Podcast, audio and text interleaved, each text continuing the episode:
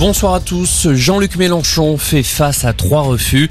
Le PS, les Verts et le PCF refusent sa proposition de constituer un groupe unique de la NUP à l'Assemblée nationale, alors que l'accord de coalition signé début mai prévoyait bien des groupes distincts.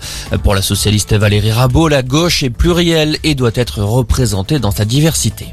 De leur côté, les républicains rejettent une possible alliance avec la majorité présidentielle. Le président du parti, Christian Jacob, reste ferme, pas de pacte ni de coalition. Il prévient, aucun député les républicains ne votera la confiance au gouvernement. Les républicains et leurs alliés de l'UDI disposeront pour cette nouvelle législature de 64 sièges. C'est donc une période d'incertitude qui s'ouvre pour le second quinquennat Macron. Après la majorité relative obtenue par Ensemble, ma hantise, c'est que le pays soit bloqué, Olivia Grégoire. La porte-parole du gouvernement annonce qu'un nouveau gouvernement sera nommé dans les prochains jours. Reste à savoir si Elisabeth Borne le dirigera.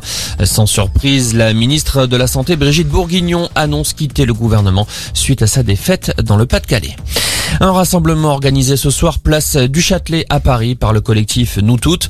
Objectif dénoncer les réélections de Damien Abad et Gérald Darmanin.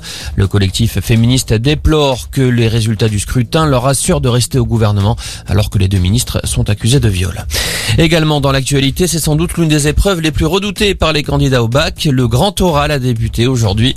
Il porte sur les enseignements de spécialité suivis dans l'année. Chaque candidat passe 20 minutes devant le jury.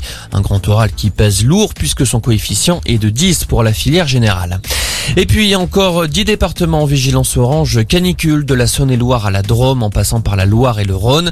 À l'ouest, ce sont les orages qui prennent le relais. 21 départements sont en orange. Des coups de tonnerre sont attendus dans la soirée du Loiret aux Pyrénées-Atlantiques en passant par la Corrèze. Voilà pour l'essentiel de l'info. Passez une excellente soirée.